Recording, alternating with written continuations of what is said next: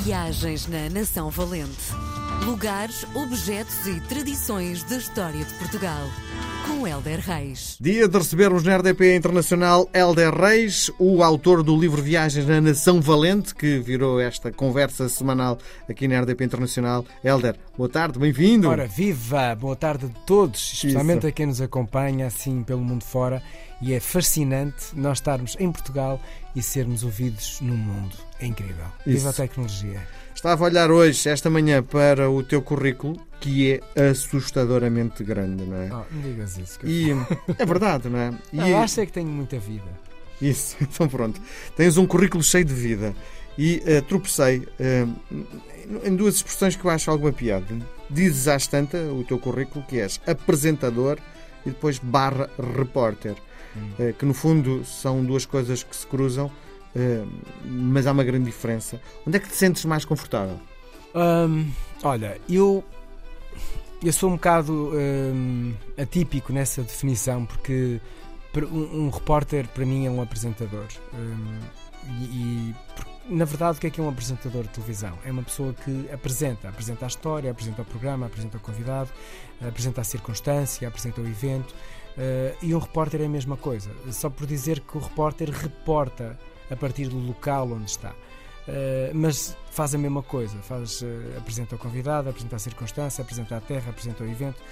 Agora, uh, há algumas diferenças a nível de estás no sítio, estás com menos rede, fazes um tipo de televisão que exige muito focos da tua parte, porque hum, estás mais sozinho, estás mais exposto.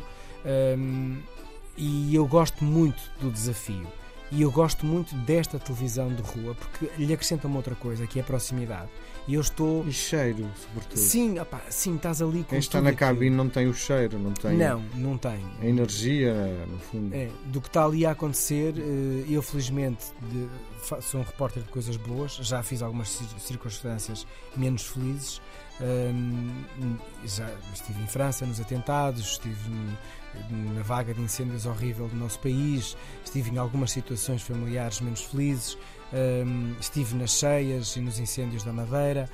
Também fiz coisas que não gostei de fazer, uh, ou melhor, que preferiria fazer outras, mas estava lá, estava a sentir, estava com as pessoas, estava onde o, o programa não poderia ir e eu estava lá. Um, e isto é um privilégio muito grande. Aliás, a história da televisão começa muito com reportagem, não é? Do jornalismo, então.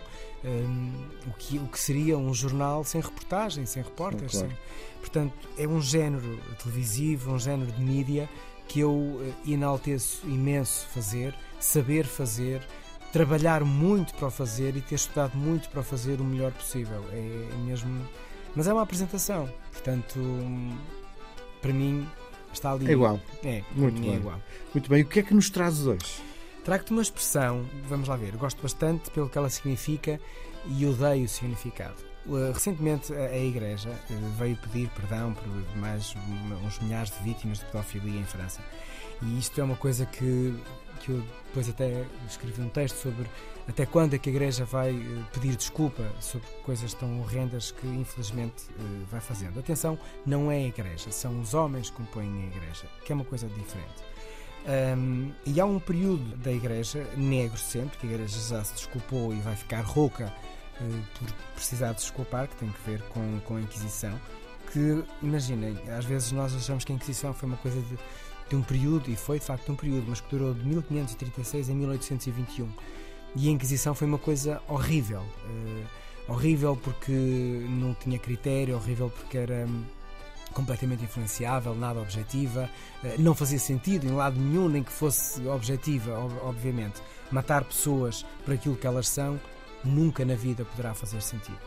Um, e, e, e, então, pelo, pelo que as pessoas eram na altura, não é? Por, por isso, o credo era uma forma uh, de quem estava à frente desta coisa hum. horrenda eh, era uma forma de perceber quem era quem, se sabiam ou não o credo.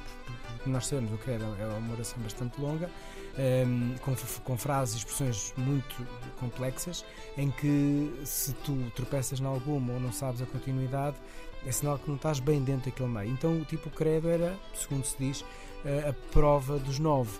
Então, quando as pessoas Tinhas eram. saber. Yeah, quando as pessoas eram confrontadas com aquilo, eh, dizia-se, ah, estava com, tinha, tinhas que ter o credo na boca. então, daí ficou a expressão. Eh, é uma expressão que. Tu sabes? Olha, sabes que eu já soube, mas como eu agora uh, me desvinculei de muito, eu acho que sou capaz de tropeçar. Muito bem. Vai acabar mal o teu dia se não souberes o credo, não é? Oh, caraças, pá, não amaldiçoes o meu dia. Muito bem. Helder. Um abraço. Um abraço, um abraço. até para a semana. Viagens na Nação Valente. Lugares, objetos e tradições da história de Portugal. Com Helder Reis.